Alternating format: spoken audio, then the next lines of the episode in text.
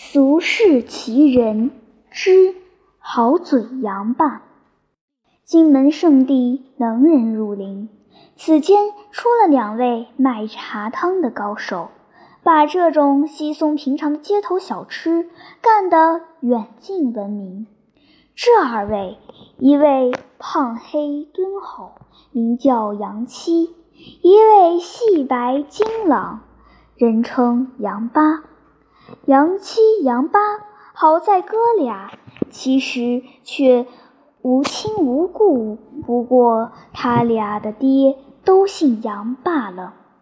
杨八本名杨霸，由于“八”与“八”同音，杨八的年岁、长相又比杨七小，人们便错把他当成杨七的兄弟。不过，要说他俩的配合，好比左右手，又非亲兄弟可比。杨七手艺高，只管闷头制作；杨八口才好，专管外场照应。虽然里里外外只这两个人，既是老板又是伙计，闹得却比大买卖还红火。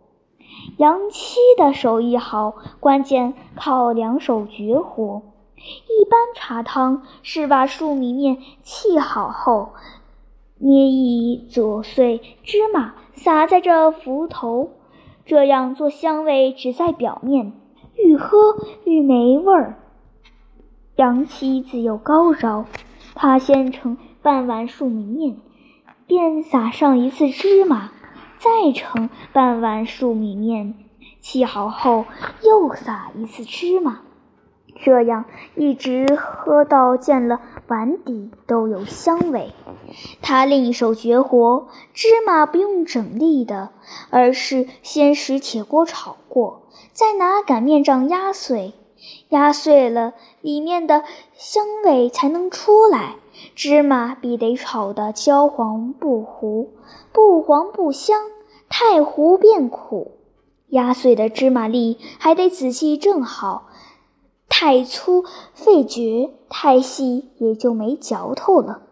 这手活别人明知道也学不来，手艺人的能耐全在手上。此中道理跟写字画画差不多。可是手艺再高，东西再好，拿到生意场上必须靠人吹。三分活，七分说，死人说话了，破货变好货。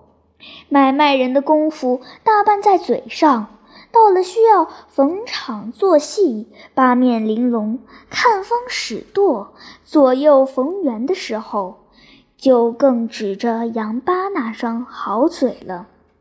那次李鸿章来天津。地方的府县道台费尽心思，究竟拿嘛样的吃喝才能把中堂大人哄得高兴？京城豪门山珍海味不新鲜，新鲜的反倒是地方风味小吃。可天津味的小吃太粗太土，熬小鱼刺多，容易卡嗓子；炸麻花梆硬，弄不好硌牙。琢磨三天。难下决断，幸亏知府大人原是地面上走街串巷的人物，麻都吃过，便举荐出杨家茶汤。茶汤绵软香甜，好吃无咸，众官员一齐称好，这便是杨八发迹的缘由了。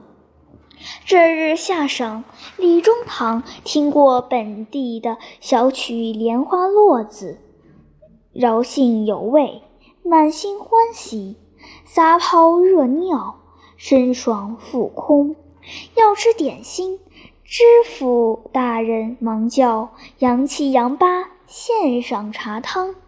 今儿两人自打到这世上来，头次里外全新。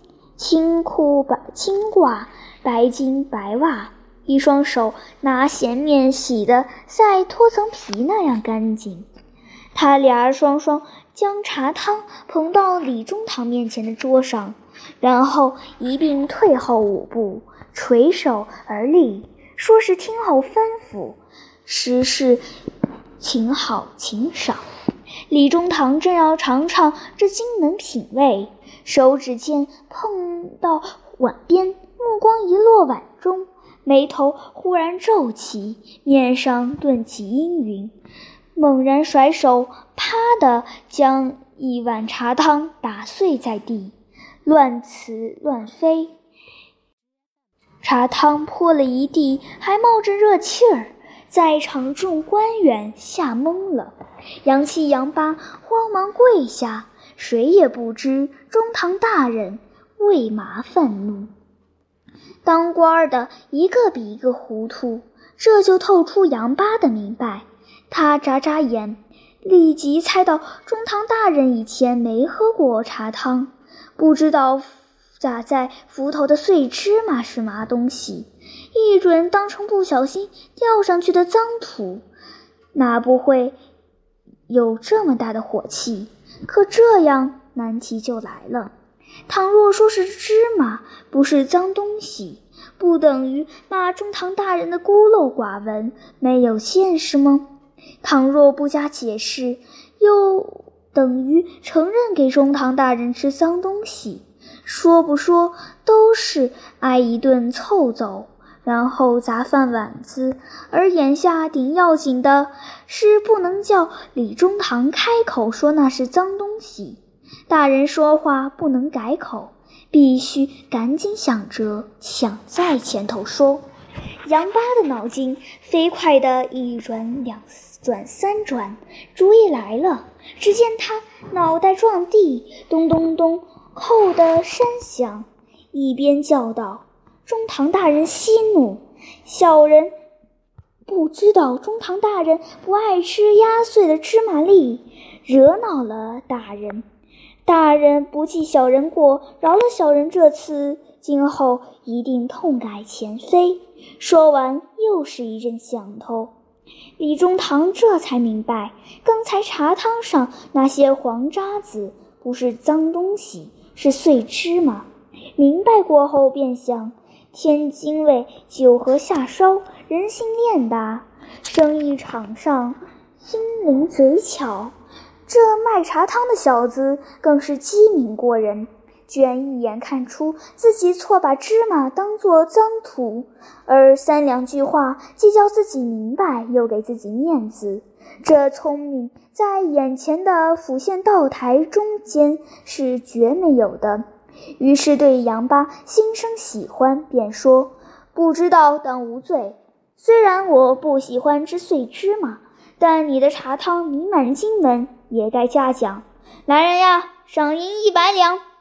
这一来，叫在场所有人摸不着头脑。茶汤不爱吃，反倒讲句银。为嘛傻了？杨八趴在地上，一个劲儿的磕头谢恩，心里头却一清二楚，全明白。自此，杨八在天津城威名大振，那家杨家茶汤也被人们改作杨八茶汤了。杨七反倒渐渐埋没，无人知晓。